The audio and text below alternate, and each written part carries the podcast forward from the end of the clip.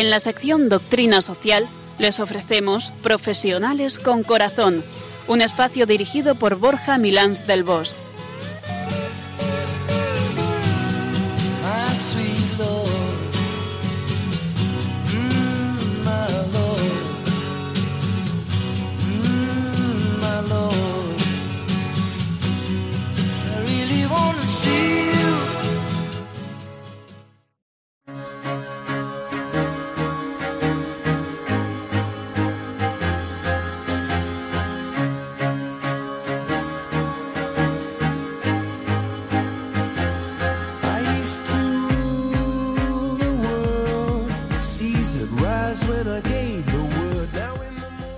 buenas tardes nos de Dios en esta tarde de noviembre de un otoño casi primaveral con temperaturas suaves que parece ser ya empiezan a bajar y dan paso a calcetines, guantes y gorros. Vamos a ver qué sucede. Como cada viernes nos alegra mucho compartir este rato con todos vosotros después de un magnífico puente de todos los santos en el que esperamos que hayáis recordado a vuestros difuntos. Así es, Borja, un puente en el que la mayoría hemos estado viviendo el Holy Wins, es decir, el hecho de que la santidad gana. No te puedes imaginar el juego tan divertido, la tarde de la fiesta tan divertida que monté con hijos míos y sus amigos en casa, con pruebas sobre la Biblia y los santos, haciendo manualidad, en manualidades flores para la Virgen. Así es como hay que celebrarlo. Eso de las calabazas lo dejamos para el 1, 2, 3, responda otra vez. Me parece muy bien.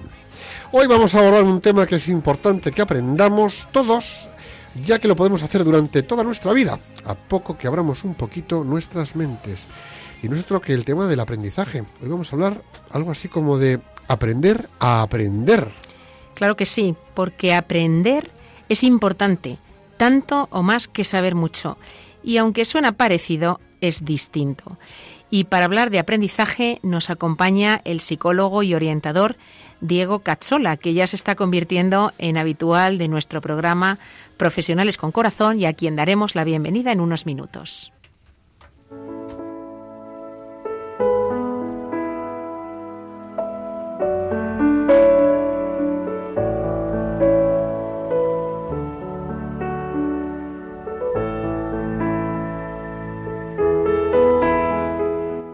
Piluca, pues eh, ya que hemos desembarcado en el momento para reflexionar con esta música, cuéntanos, ¿qué frase nos traes hoy para exprimirnos la materia gris?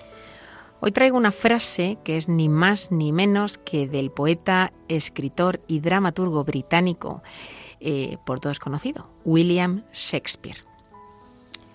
El aprendizaje es un simple apéndice de nosotros mismos. Donde quiera que estemos, está también nuestro aprendizaje. Y volvemos a decirla para retenerla. El aprendizaje es un simple apéndice de nosotros mismos. Donde quiera que estemos, está también nuestro aprendizaje.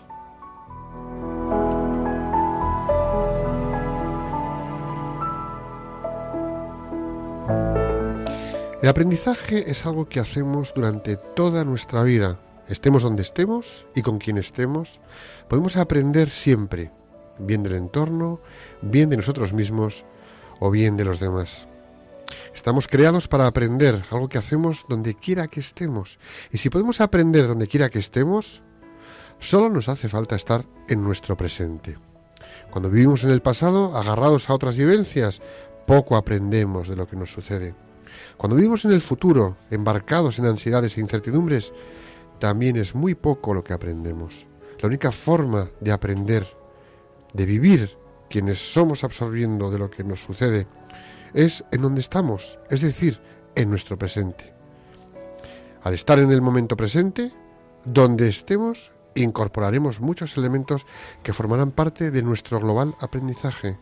Estar ausente nos impide aprender. ¿Cuántas veces dejamos de aprender porque no estamos donde estamos?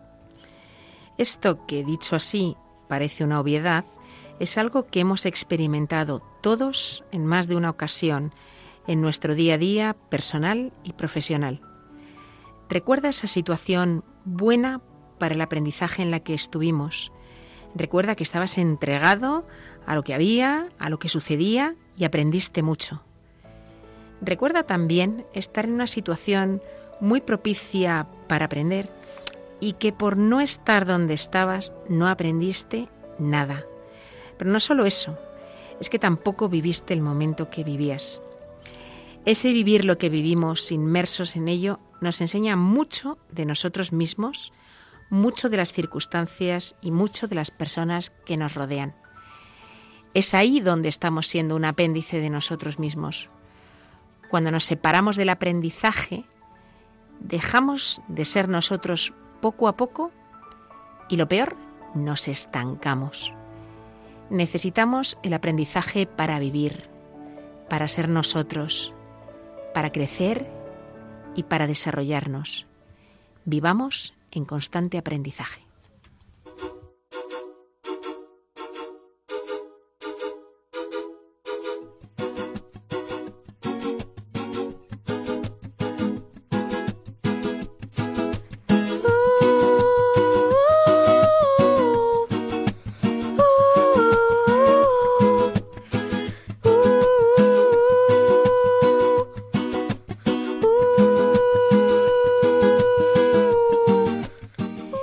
Sintonizando Radio María y esto es Profesionales con Corazón, un programa comprometido con llevar valores humanos y amor inteligente a los profesionales de empresa.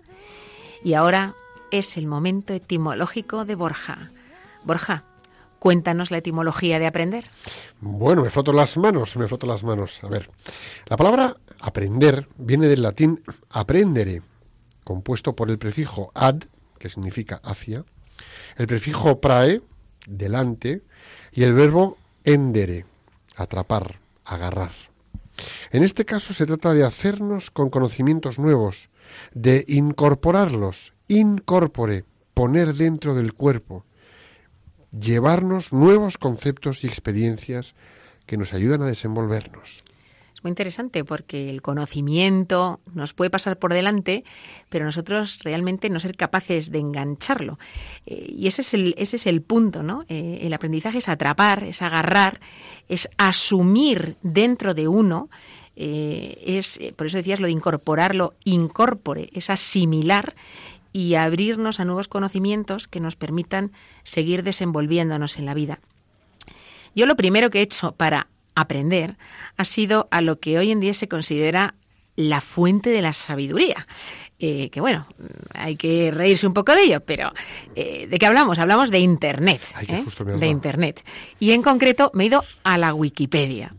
¿Y qué nos dice la Wikipedia sobre el aprendizaje? Nos dice que el aprendizaje es el proceso a través del cual se adquieren o modifican habilidades, destrezas, conocimientos, conductas o valores como resultado del estudio, la experiencia, la instrucción, el razonamiento y la observación. Y quiero resaltar el hecho de que se defina como un proceso, y no solo Wikipedia, porque he mirado otras fuentes y lo, definen muy parecido. Es muy concienzuda. Muy concienzuda. Eh, pero quiero, quiero resaltar que lo definen como un proceso a través del que se adquieren o modifican cosas en nosotros. Es decir, que el aprendizaje solo tendrá lugar si estamos abiertos a permitir que conlleve cambios de comportamiento en nosotros. O sea que es importante tener claro que para aprender la formación estructurada no es suficiente. De hecho, puede suponer no más del 10% de nuestro aprendizaje. Y es posible que alguna de las personas que nos estáis escuchando, pues no sé, os preguntéis, y para esto he invertido cinco años en la universidad, o en una carrera, o en un estudio, o en una formación específica. Y para eso estoy pagándole a mi hijo un colegio, una carrera, unos estudios determinados. Ojo, con esto no estamos diciendo que la formación estructurada no sea necesaria o importante. Lo es. Pero desde luego lo que sí podemos decir es que no es suficiente.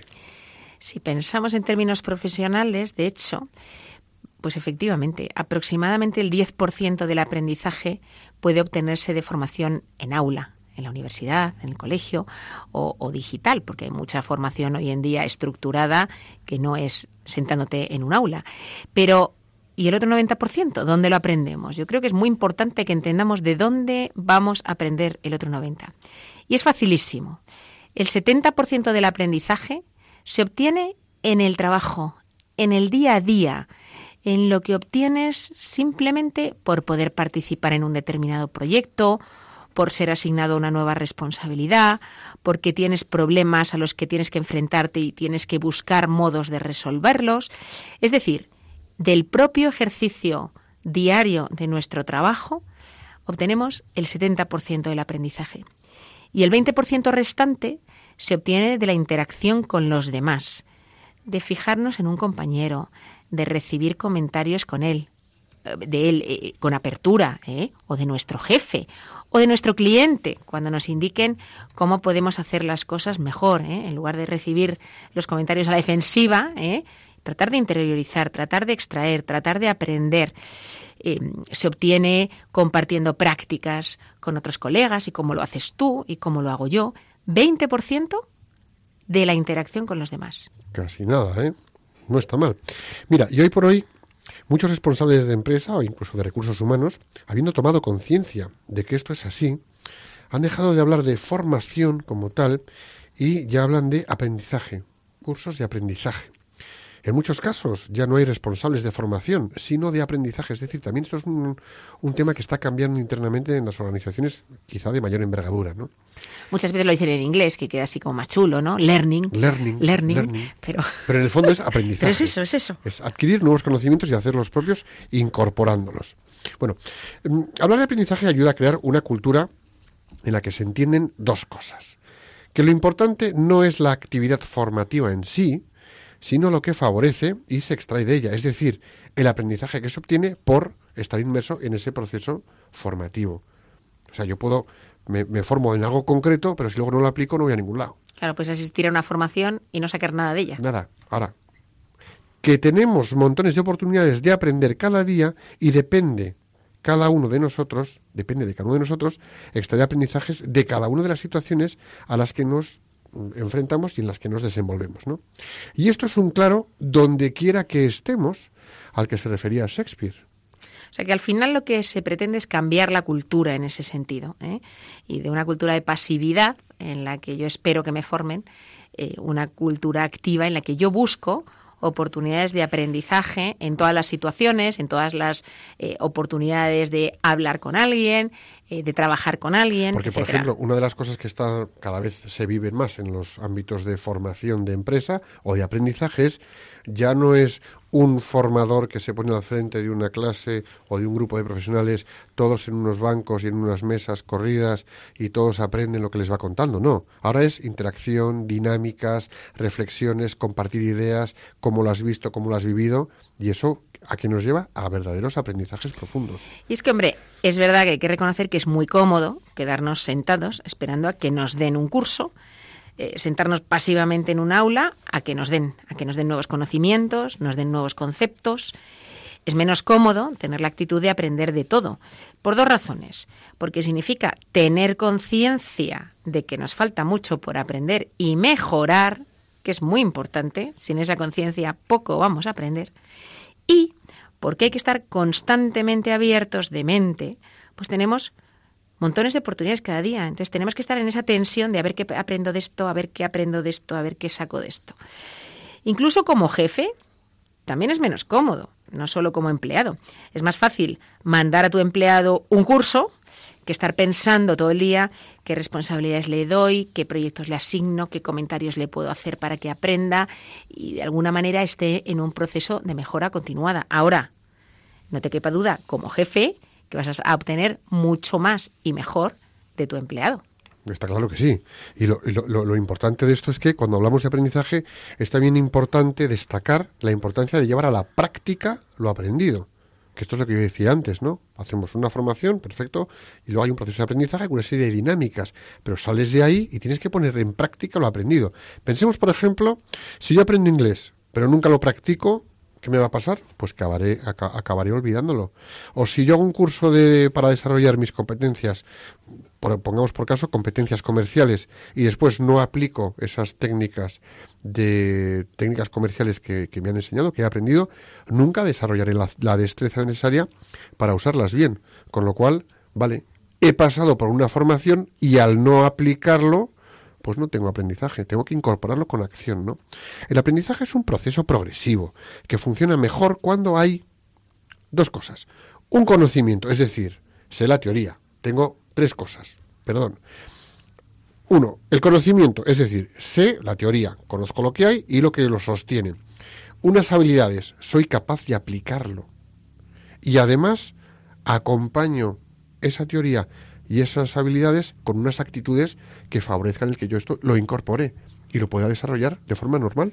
Esto es muy importante. Eh, es fundamental aprender que durante el proceso de aprendizaje la persona adquiere conocimiento en distintas dimensiones, conceptos, procedimientos, habilidades o destrezas, actitudes y valores. El aprendizaje es la habilidad mental por medio de la cual conocemos, adquirimos hábitos, desarrollamos habilidades, forjamos actitudes e ideales, es decir, es una vía por la que nos desarrollamos de múltiples maneras. Y requiere de importantes dosis de humildad, importantes. ¿eh?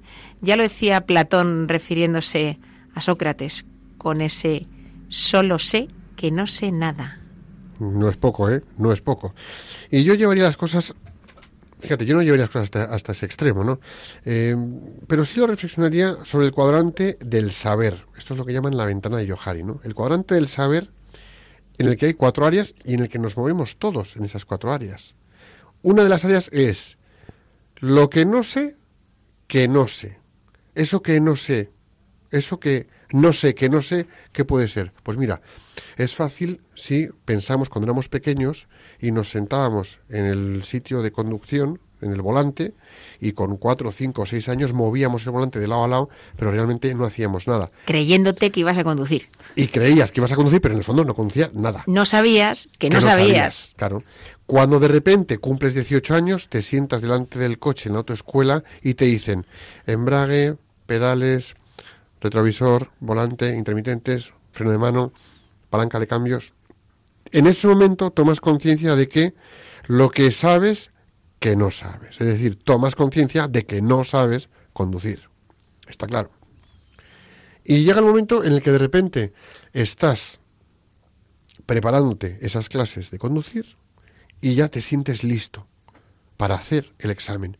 Sabes que sabes. Y como ya eres consciente de que sabes, te vas a hacer tu examen. Que la pruebes o no es otro tema.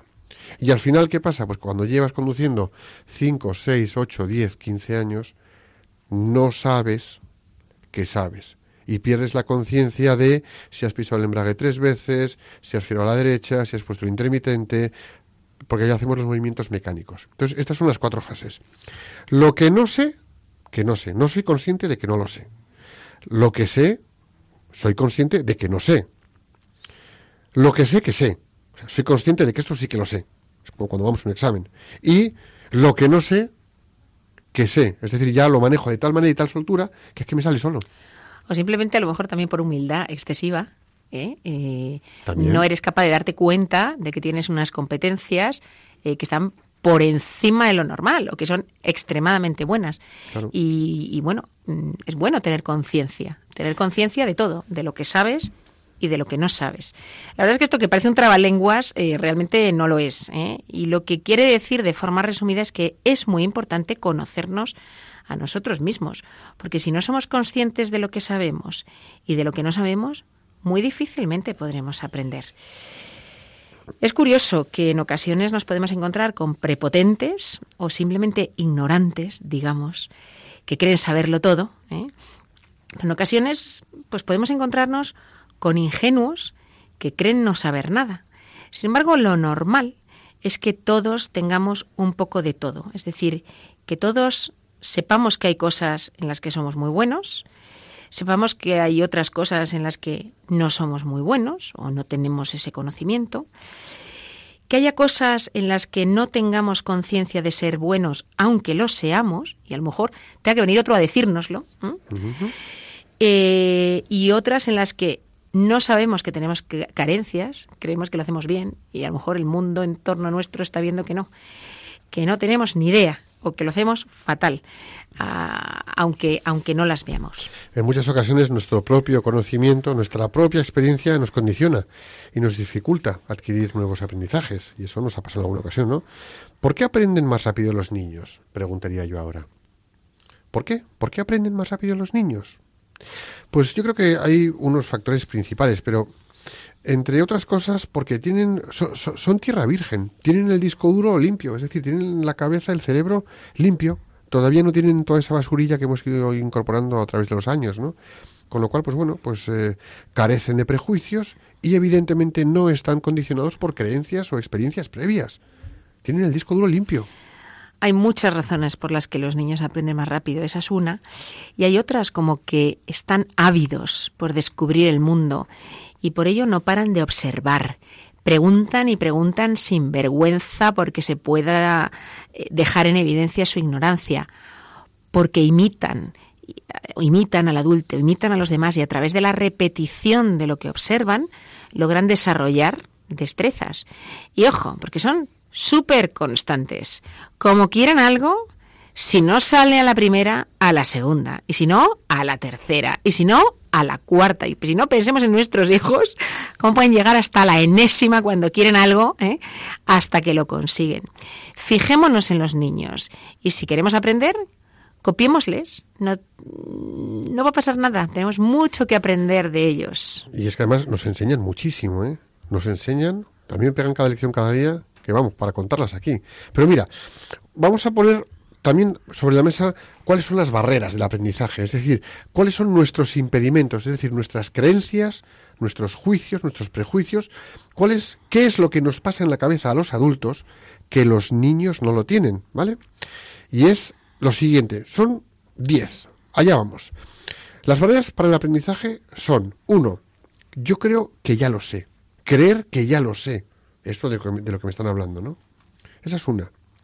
Etiquetar y enjuiciar todo. Etiqueto, enjuicio, clasifico, esto significa esto, significa lo otro. Eso es tremendo, ¿no? Otra cosa que nos pasa y que nos impide aprender, nos impide el aprendizaje, es vivir de éxitos anteriores. Bueno, como a mí ya me fue bien en tal sitio y tuve tal premio, tal reconocimiento, ¿qué me va a mí a enseñar esta nueva situación? Pues, pues eso, eso se da mucho entre todos los mortales. ¿eh? Sin darnos cuenta de que el entorno puede ser distinto, la cultura puede ser distinta, de que el mundo cambia muy rápido. Tal cual. Lo que funcionó hace X años hoy en día no funciona. Lo que en una empresa, en una organización o en un negocio es una cultura familiar de negocio, de cómo llevas el negocio, ha funcionado y tuvo éxito, en otro no funciona y no te va a llevar al éxito, con lo cual tienes que aprender cosas nuevas.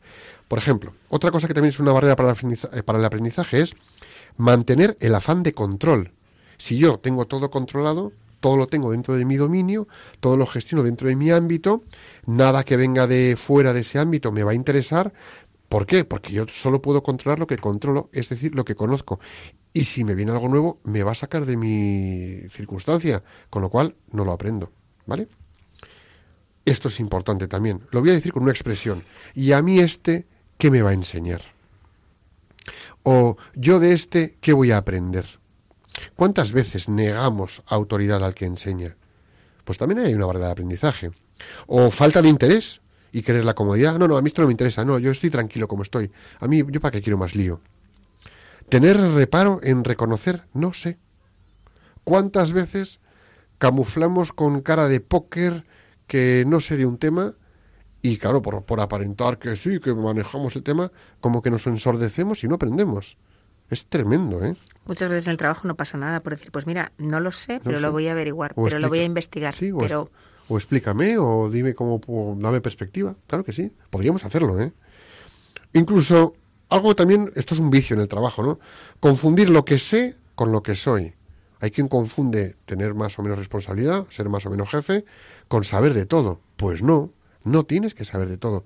Ábrete a aprender nuevas cosas y nuevas circunstancias, porque siempre hay algo que aprender. Y esto es también otro importante. Confundir tener información con saber hacer. Vamos a ver. Tener información es tener un manual de cómo manejar una aplicación informática. Eso es tener información. Saber hacer es saber manejar la aplicación informática. Y hay quien tiene mucha información en el disco duro de su ordenador, pero no sabe sacarle jugo. Hay quien tiene mucho conocimiento intelectual de algo, pero no sabe ponerlo en práctica o aprovecharlo. Pues cuidado. Y algo grave también, Piluca, es una rivalidad que se produce siempre. Es tu idea o mi idea. Pues no tiene por qué ser así. Puede ser tu idea y mi idea. Yo aprendo de tu enfoque, tú aprendes de mi enfoque y enriqueciendo los dos, lo que tenemos entre manos, sacamos la solución. ¿Qué te parece? Me gustan, me gustan. Porque claro, si identificamos las barreras, nos será más fácil saltar por encima de ellas. Y bueno, por supuesto, nos hemos ido a la Biblia y hemos buscado y hemos encontrado pues que la Biblia hace muchas referencias, hay muchas citas que nos instan a aprender. Y he elegido tres, me he quedado con tres para compartirlas hoy con vosotros. Las dos primeras las he elegido porque nos indican cuáles son las actitudes que nos ayudarán a aprender. Y os las leo. En el libro de los Proverbios. Fíjate en la hormiga, perezoso. Observa sus costumbres y aprende a ser sabio. Y en el eclesiástico, fijaros qué práctico lo que nos dice el eclesiástico. Si te gusta escuchar, aprenderás. Y si prestas atención, llegarás a ser sabio. Casi nada, ¿eh? Nos están diciendo en términos prácticos qué tenemos que hacer para aprender. Y la tercera la leo y después os explico por qué la he seleccionado. Em, es un salmo y dice, Tus manos me hicieron y me formaron. Instrúyeme para que aprenda tus mandamientos. ¿Y por qué he querido introducir esta cita? Por una sencilla razón, para motivaros a vosotros, nuestros oyentes, y a nosotros mismos, Borja, que también va con nosotros, a aprender también en el terreno de nuestra fe. ¿Eh? Nos dice, instruyeme para que aprenda tus mandamientos. Sabemos que somos cuestionados por la sociedad como católicos. Sabemos que en ocasiones nos faltan argumentos, que a veces no somos capaces de explicar los porqués de muchas cosas, de nuestras creencias, de nuestra fe. Y sin embargo, qué poco nos molestamos en aprender. Es posible que nuestra experiencia de Dios haya sido tal que no necesitemos de tantas explicaciones, pero es posible también que si nos formamos, si aprendemos, podamos ayudar a otros en ese camino de descubrimiento. Así que formémonos, o mejor dicho, aprendamos sobre la palabra de Dios, sobre la doctrina de la Iglesia, o como dice muchas veces San Mateo, aprendan sobre el reino de los cielos.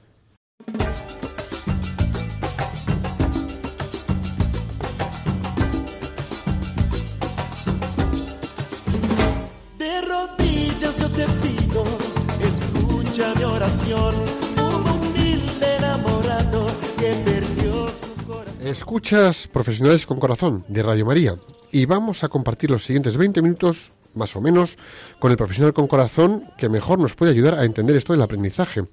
Él es Diego Cazola, psicólogo y orientador, y a este paso colaborador estable del programa. Diego, bienvenido. Buenas noches.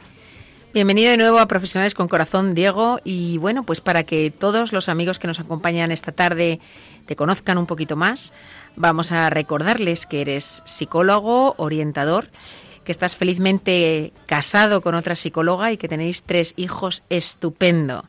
Diego es formador de padres que son profesionales, pues como todos nosotros, los que hacemos este programa y muchos de los que nos escuchan, en temas de antropología y psicología y que actualmente es orientador en el Colegio Andel y está haciendo un doctorado en la Universidad de Navarra.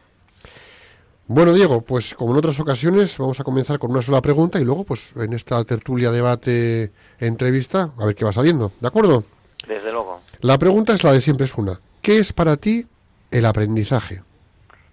Pues es una pregunta muy interesante que desde luego viene prácticamente a colación mm, de, todo. Eh, aprendemos constantemente. Entonces, pues lo primero que efectivamente ya estamos viendo es que no aprendemos solamente en el colegio, sino que estamos aprendiendo eh, durante toda nuestra vida. Depende de qué queremos aprender. Yo, como, ¿cómo definiría yo aprender? Pues para mí aprender, eh, creo que es una definición además bastante personal, es verme implicado en lo que tengo delante. Que no, es, Eh, que no- que no es poco, ¿no?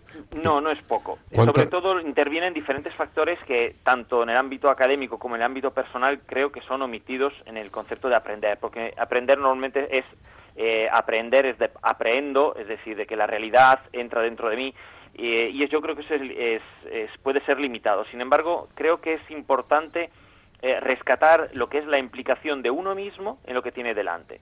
Claro. Desde luego, cuando hablamos de niños, quizá esto no aparezca tan fuerte porque para ellos es algo innato el querer aprender, tener una realidad totalmente nueva, atractiva, y solo el chorro del agua que cae les llama la atención porque los niños quieren cogerlo y tienen que aprender a girar la mano para coger el agua y todo eso que para nosotros es automático, eh, efectivamente es una novedad. Y, y desde luego que el, para el anciano también hay aprendizaje porque olvida y se vuelve a preguntar por las cosas, va perdiendo la memoria, pero es un aprendizaje eh, con un cierto deterioro y que por lo tanto es también distinto. El aprendizaje más interesante siempre es, eh, por un lado, el del adolescente, que empieza a plantearse cuestiones nuevas y abiertas y muy personales, y el, el del adulto, que tiene que mantener ese aprendizaje, pero eh, diferenciarlo y aplicarlo a diferentes ámbitos. ¿no? ¿Y, y- y- y cuánto nos cuesta a nosotros adultos mantener a veces ese espíritu de aprendizaje? Sí. Hay etapas en nuestra vida en las que somos capaces de aprender lo que nos pongan por delante y hay otras etapas que ni aunque nos agarren del cuello somos capaces de aprender nada, ¿no? Desde luego. Claro. Lo que pasa es que yo creo que ahí también hay un problema de expectativas y es que seguramente pensamos que en nuestros trabajos lo que se espera de nosotros es que seamos nosotros los que aportemos, no que, entre comillas, vayamos allí a alimentarnos. Pues que no nos damos cuenta de que tenemos que estar alimentándonos constantemente para poder estar aportando constantemente en un mundo que es muy cambiante. Esto es como si decimos, no, mira, hoy me pego un atracón, voy a cenar eh, lo, que, lo que comería en siete días y ya no como más hasta el viernes de la semana que viene. No puedes hacer eso, o sea, no puedes hacer eso. Eh, no puedes tirar de reservas eh, indefinidamente, ¿no? A lo largo de tu vida profesional. ¿Cómo, cómo ves tú esta necesidad, digamos, de, de- de alimentación constante? Bueno, ¿cómo entender la, la, el, el- el aprendizaje. El aprendizaje nutrirnos, constante. nutrirnos en aprendizaje, claro. Bueno, pues el ap- desde luego el- hay una cuestión interesante y es que eh, estamos aprendiendo en, eh, siempre, en todo momento, Sí. y que muchas veces no tenemos que hacer nada para eh, provocar un aprendizaje. El hecho de que alguien esté delante de nosotros ya nos está enseñando. Eh, y eso también es una cosa, una cosa a tener en cuenta. Eh, desde luego, el aprendizaje va dirigido siempre, el aprender va siempre dirigido a lo que tenemos delante, Eh, pero el objetivo final no es lo que tenemos delante. Y esto es la clave del aprendizaje. Que cuando una persona se estanca es cuando una persona cree que ya ha cerrado su camino de aprendizaje. Pero no porque hay muchas cosas que aprender y que tenemos que innovarnos, que es una palabra muy actual, ¿no? Sino porque hay que redirigir. El aprendizaje empieza de forma horizontal y como casi mm, siempre, de hecho la otra vez también lo estuvimos comentando, el aprendizaje termina volteándose 90 grados ir hacia arriba. Eh, ¿Por qué? Porque Dios de alguna manera ha dejado una huella en todo lo que ha creado y no lo ha dejado muy explícito mm, y hay cosas que tenemos que aprender a descubrir todo el rato y tanto leyes matemáticas como realidades más complejas o menos complejas y, y por lo tanto el objetivo de- del aprendizaje es ver qué lógica hay en lo, en lo que tenemos delante por un pr- primer punto y el segundo es cómo me implica a mí si no tenemos esos dos puntos pues quizá nos perdamos Diego, antes has dicho que el aprendizaje empieza horizontal y acaba vertical, ¿vale? sí ¿Qué quieres decir con eso? Pues que al- en un principio descubrimos cosas muy elementales. Como decía antes, por ejemplo, el niño descubre la caída del agua, la gravedad, eh, luego pasamos a la historia, los acontecimientos, las leyes matemáticas, las matemáticas. Luego, poco a poco, esta, esta horizontalidad eh, se acaba. Bueno, hoy en día es más difícil verlo porque hay muchísima información y nos podemos perder en el entramado horizontal. O sea, por ejemplo, a, a nivel profesional, en un ámbito de trabajo, estaríamos en, bueno, pues lo que es la rutina diaria, el cómo se hacen los procedimientos, el cómo se hacen los distintos temas que tengamos entre manos. Claro, y cómo- controlamos ya nuestro nuestra tarea, la ¿Cómo- controlamos. O bien el profesor controla ya lo que está impartiendo y eh, o bien el empresario o el, cajero o quien sea conoce su tarea. Y no es simplemente importante el aprendizaje de más cosas por eh, eh, aprender cosas nuevas o mm, pasar a un trabajo distinto, a una competencia distinta. Eso es un, un problema hoy en día, que enmascara la, verdad, la verdadera profundidad que tiene el, el, proceso de aprender que tiene metido dentro el hombre. El hombre tiene una búsqueda de verdad, una búsqueda de más, que, eh, de un deseo infinito de, de, que es inagotable. Entonces, cuando una persona satura su capacidad, tiene que aprofundizar en, en, el sentido que tiene lo que tiene entre manos y no solamente pasar a otros tipos de aprendizajes o de conocimientos. Es decir, cuando el aprendizaje se transforma en adquirir conocimientos es cuando muere. Porque hoy en día además tenemos demasiados. Entonces, ¿cuándo se hace vertical? Cuando descubrimos el, el sentido que tiene aquello que de una manera muchas veces ni siquiera tan eh, voluntaria hemos llegado a aprender. ¿Podría deducirse de lo que estás diciendo, Diego, que la persona que no aprende, que no tiene esa actitud y no aprende, podría mm, estar insatisfecho con su trabajo, estar insatisfecho con lo que hace? Desde luego. De hecho, el burnout que es tan fuerte hoy en día, que tanto se, se ha mencionado, es eh, precisamente fruto de esta actitud, de que una persona no es capaz de ver en lo que tiene delante su realización. No es capaz de descubrir eh, eh, en su trabajo eh, la, la, belleza a la que está llamado. Y que es suficiente eso. Por ejemplo, vamos a poner un ejemplo. Las mismas familias, el marido y la mujer, los niños pequeños, cansan y entonces es muy fácil trasladar enseguida la creatividad, la curiosidad fuera de ese ámbito. Pero es que no estamos llamados a eso, estamos llamados a ver en eso nuestra, nuestro camino de santidad. De la misma manera, ¿eh? de la misma manera, en una empresa, eh, en las pequeñas cosas hay que aprender a profundizar. Entonces, cuando ya eh, dominamos un tema, lo más interesante no es pasar a otro, que puede ser necesario en, en muchas ocasiones, sino eh, penetrar en el significado que tiene. Y entonces ya ahí se nos abre un horizonte increíble. Entonces, el, simplemente el, el, el imprimir, el imprimir o, eh, determinados trabajos y pasarlos a alguien, ya descubrimos que el modo en el que lo voy a hacer puede resultar ser el medio principal para que yo descubra mi sentido personal. O sea, que podríamos decir que nos permite hacer nuevo lo viejo, ¿no? Hacer nuevo lo viejo, exacto. O ver con ojos nuevos, con mirada nueva, lo que ya hemos estado haciendo de forma pues, repetida es decir, un tiempo. Por poner otro ejemplo, cuando un investigador descubre lo que tiene delante en un microscopio y ya ha descubierto qué materia tiene, no se trata solo de pasar a otra materia, a otra materia y a otra materia, sino de profundizar en ¿y ahora qué me dice esta materia? ¿Qué composición tiene? ¿Qué sentido tiene que tenga esa composición? ¿Y por qué tiene esta composición y no otra? ¿Y por qué si se parece tanto a esta composición, a, esta otra, sin embargo son diferentes? Es decir, profundizar.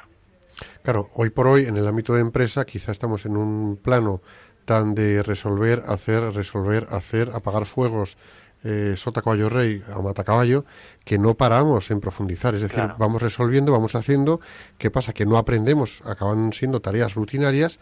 Lo que tú dices, llegamos al burnout, llegamos al quemazo profesional, me he quemado, me he quemado.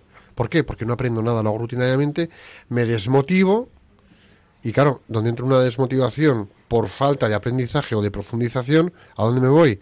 Pues me voy a la porra. O sea, me baja el rendimiento, me baja el rendimiento a mínimos que surge una pequeña paradoja.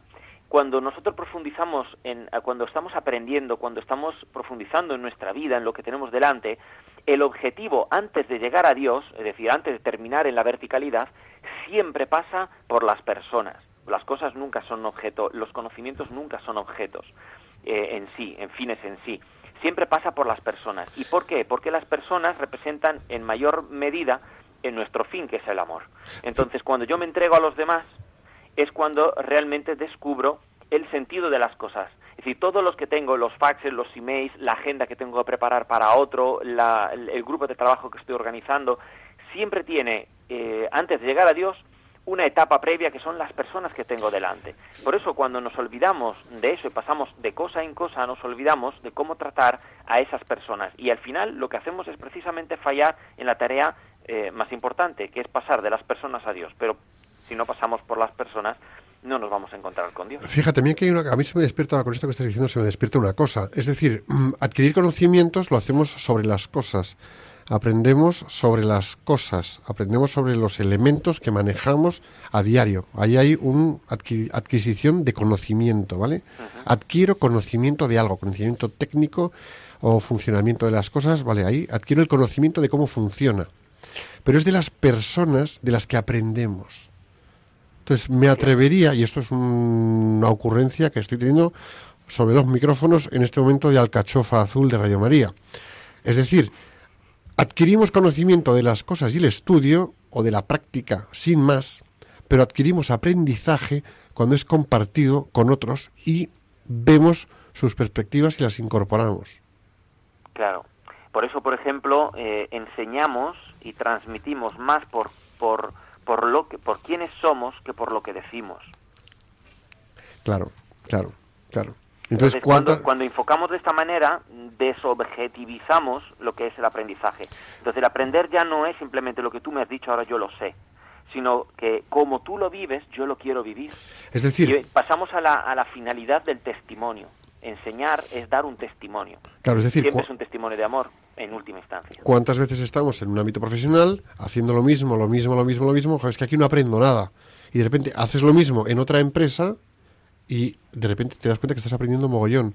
Desde luego. Y pasa un tiempo después y llegamos a la reflexión de, no, es que con tal compañero, jefe o miembro del equipo aprendí tanto y en el fondo, ¿qué hacías? Lo mismo. Yo creo que esas son buenísimas noticias, porque yo estoy imaginándome a muchos de nuestros oyentes que estarán pensando, vamos a ver, tengo una cantidad de trabajo bestial, llego tarde a casa. Tengo, eh, tengo a mi mujer o a mi marido y a mis hijos a quienes tengo que atender. El poco tiempo que me queda cada día y luego el fin de semana. Y a mis padres. Y luego, hombre, pues quisiera poder hacer un poco de deporte o alguna cosa. ¿Cuándo me dedico yo a formarme? ¿Eh? Cuando me dedico yo a formarme, cuando hago yo un doctorado, cuando me matriculo en un curso de tal o en un curso de cual, ¿no? Y lo que le estamos diciendo es, no, eso no está mal, si puedes, fenomenal, pero es que puedes extraer tanto aprendizaje todos los días de tantas otras cosas que no te autolimites ni te preocupes pensando en que, oye, hoy por hoy no tienes tiempo para dedicarte a estudiar propiamente una nueva carrera, un máster o un lo que sea. Desde luego. Claro, porque además también aquí hay una cosa, Diego, eh, tú hablabas, eh, bueno, hay un elemento importante que es la motivación, ¿no? Cierto es que estamos trabajando en el día a día, estamos en la oficina o en nuestro negocio o en el departamento en el que estamos, bueno, del que somos responsables y estás trabajando, dale que te pego, dale que te pego, dale que te pego. Y al final es como que, bueno, pues mm, te aburre un poco lo que haces. Eh, es que aquí ya no tengo nada que aprender. A ver, Siempre hay algo que aprender, suena una frase manida, pero es que siempre hay algo que aprender, aunque solo sea la capacidad de observarte a ti mismo en ver cómo estás pasando por esa situación. Y podrás aprender de ti mismo, de las circunstancias o de las personas. Entonces, es que en esta situación no tengo nada que aprender. A lo mejor tienes que aprender de ti mismo a desenvolverte en esa situación, pues bueno, peculiar, la que tengas. Y una más y a lo mejor estás enseñando tú. Y además, fíjate, eso es porque a veces eh, no entendemos por qué no estamos aprendiendo, porque nuestra tarea en un momento dado no es la de aprender, sino la de enseñar. Y no enseñamos por lo que decimos, estaba diciendo antes, sino por cómo somos. Entonces, el modo en que tú hagas las cosas es instrucción y es eh, eh, experiencia para los demás. Lo que pasa es que esa es verdad que muchas veces pasa desapercibida el modo en que nosotros vamos a la fotocopiadora, cogemos el paquete que hemos fotocopiado y lo llevamos a otro lugar, simplemente el modo, si lo hago con sonrisa, si lo hago con ganas, si lo hago con tristeza, si lo hago enfadado, si lo hago mirando el trabajo del vecino, si lo hago criticando. Es decir, todas estas cosas no son poca, no son no son baladíes, quiero decir, a la hora de entenderlo como fructífera eh, nuestra acción en nuestro entorno, que además repercute en nosotros, porque cuando nosotros lo hacemos de una manera o lo hacemos de otra, repercutimos sobre los demás y esto a su vez vuelve a nosotros. Y luego es verdad que aparte, como tú dices, con esos comportamientos, pues en muchas ocasiones tendremos la responsabilidad propiamente eh, de, enseñar a otros, ya sea pues porque eh, somos sus jefes o porque ha entrado una nueva persona en la empresa y yo tengo que enseñarle cómo se hacen las cosas, o aunque no nos lo den, pues porque simplemente tenemos un compañero que hace algo similar al nuestro, vemos que no lo hace de la mejor manera y caramba, tenemos que tener esa generosidad ¿eh? de compartir si queremos hacer de nuestro entorno de trabajo un lugar mejor. Y, yo oí hace, hace años una frase que se me quedó muy clavada y que luego pues experimento por mí misma y seguro que vosotros habéis experimentado y muchos de nuestros siguientes, y es que en aprendes mejor aquello que tienes que enseñar. Es decir, cuando tú tienes que transmitirle a otro, el esfuerzo que tú haces por clarificar lo que es eso, a ti también te sirve. Por estructurar ese conocimiento o esa idea que tú le quieres transmitir, a ti también te ayuda. Eh, lo, interiorizas, ¿eh? profundizas en ello muchísimo más. Así que yo, desde luego, animaría también a nuestros oyentes a pensar que en vuestro trabajo, en nuestro trabajo cada uno, seguro que tenemos oportunidades de enseñar a otros que esas el, hacerlo eh, no solamente vamos a, generar un beneficio, digamos, para, para los demás, sino también para nosotros mismos. Así que, que seamos generosos con ello, en lugar de, oye, yo me guardo mi conocimiento, yo me guardo mi tal, así, si tienen que promocionar a alguien, oye, eso existe, ¿eh? Si tienen que promocionar a alguien, yo estoy en mejores condiciones que mi compañero. Mejor yo saber más, yo estar mejor preparado, ¿no? Lo curioso, lo curioso es que cuando tenemos mucho conocimiento, y nos lo reservamos, porque hay personas que se reservan su conocimiento, no aprenden, porque al no relacionarse con los demás desde el, desde el plano del sé esto y lo comparto, no tienen posibilidad de acceder a los demás, con lo cual en su conocimiento o en todo lo que ellos aprendieron tanto saben, cuando luego se lo reservan, tienen están están están frenados de poder aprender de los demás y que los demás aprendan de él, de estas personas. Sí. Esa es una ley que el mismo Jesús la, ha implementado en, la, cosa más importante que, nos ha transmitido, es el Evangelio. Es decir, él habría podido aparecerse a todo el mundo o recoger 14.000 ángeles y hacerlo de esa manera, y sin embargo ha querido usarlo por, por, por transmisión. Yo te lo explico a ti y tú lo explicas a otro. Y además el Evangelio era una buena noticia que no era solamente algo racional, sino algo de fe, algo que se tenía que ver, que se vivía. Entonces, eh, en la raíz más última, eh, que no sea propiamente el, mensaje con total, eh, desde luego están todas las, cosas que hacemos diariamente. Entonces, cuando nosotros transmitimos a los demás con nuestra propia forma de ver la vida, lo que sabemos, cómo lo vivimos, pues desde luego estamos cumpliendo un mensaje y una, una tarea importantísima, antropológicamente y psicológicamente. Ya te estaba yo pensando que, de hecho, Jesucristo, como es denominado por los discípulos, sin que Él se haya autoproclamado que lo es, Él es el Maestro. Del que aprenden los demás. Del que aprenden los demás.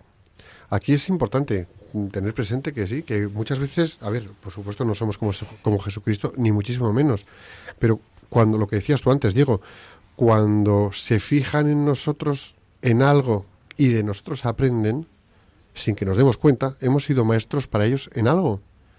Entonces, bajar el nivel de desempeño por estar quemados, por no querer hacer las cosas, por bajar un nivel de motivación, por estar, bueno, es negarles a otros una posibilidad de aprendizaje. Es tremendo también, ¿eh? Sí. Y lo que nos negamos a nosotros mismos y lo que nos negamos a nosotros mismos. Estoy segura de que si ahora mismo todos hiciéramos el ejercicio de pensar en qué personas han impactado más en nuestra vida, seguramente son las personas de quienes más hemos aprendido. A lo mejor son nuestros padres, algunos profesores que recuerdas especialmente, eh, algunos jefes, ¿eh? algún compañero, pero que es gente que verdaderamente te ha dado generosamente y de quienes tú has aprendido. Y también hay momentos puntuales que son tan importantes como una vida entera al lado de alguien. Hay gente con la que has estado muchísimo tiempo al lado y no has aprendido nada. Y sin embargo hay otras personas que por una frase que te dijeron en el metro, una señora, te ha dado una lección de vida. Por lo tanto, no es tanto la cantidad ni de tiempo que pasamos juntos, ni la cantidad de contenido, ¿no? de información que damos, bien argumentada, sino volvemos a lo mismo, a la experiencia.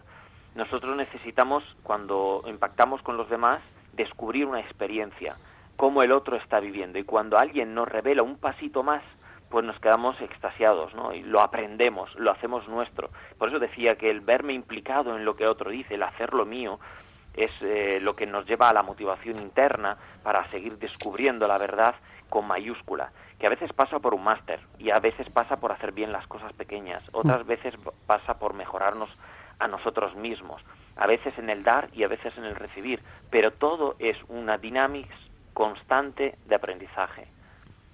Pues yo creo que está claro, eh, y esto da para mucho. Diego, eh, hemos llegado hasta aquí. La verdad es que, bueno, es jugoso el tema y tenemos que seguir con otras partes del programa. Eh, es un placer tenerte con nosotros, como siempre. Así que, pues solo podemos darte las gracias. Y bueno, pues eh, hasta aquí hemos llegado con Diego Cazola, que es psicólogo y orientador, eh, y bueno, pues formador en temas de antropología y psicología para padres que también son profesionales. Diego, un millón de gracias. A vosotros, un saludo a todos. Un saludo, Diego, gracias. Hasta luego.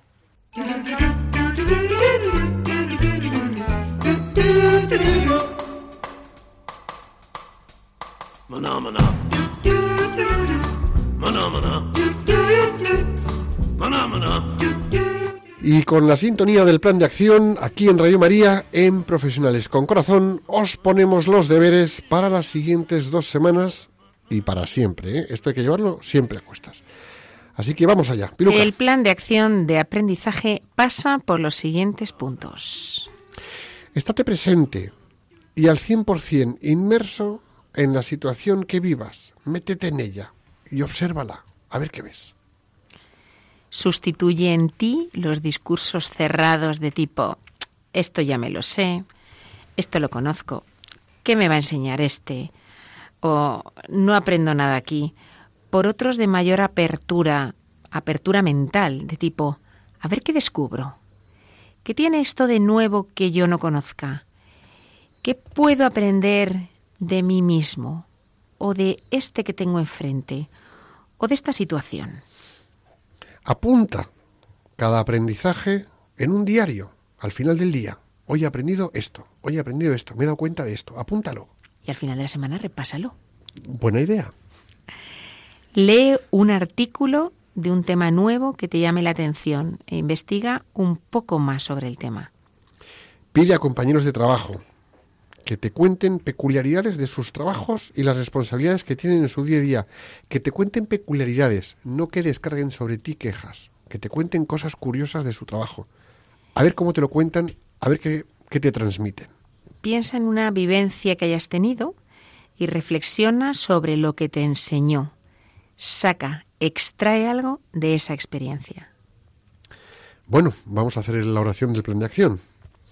Señor, te pedimos que todas las personas que nos estén escuchando sean capaces de vivir con capacidad de aprendizaje el día a día para afrontar el momento actual, desarrollar plenamente las capacidades que de ti han recibido y así contribuir al bien de las personas que pongas en su camino profesional y familiar.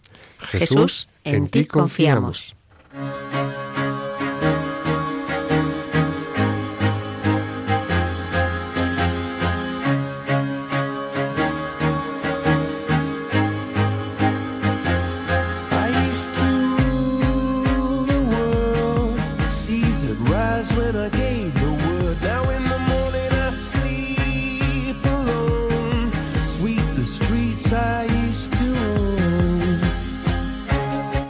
Y así, un día más, hemos devorado los 55 minutos de programa. Diego, ha sido un placer haber contado con tu presencia en nuestro programa. Muchísimas gracias por acompañarnos. Querido Diego, amigo, amigo nuestro, amigo mío, qué alegría, qué alegría que hayas podido estar también hoy en estos micrófonos de Radio María, telefónicamente, siempre disponiendo de tu tiempo para nosotros. Y bueno, pues muchas gracias por tus conocimientos y por lo que hemos aprendido contigo. Volvemos con un nuevo programa de Profesionales con Corazón el próximo viernes 18 de noviembre, de 5 a 6 de la tarde, aquí en Radio María. Hasta entonces, rezad por España, que Dios os bendiga y la Virgen os proteja.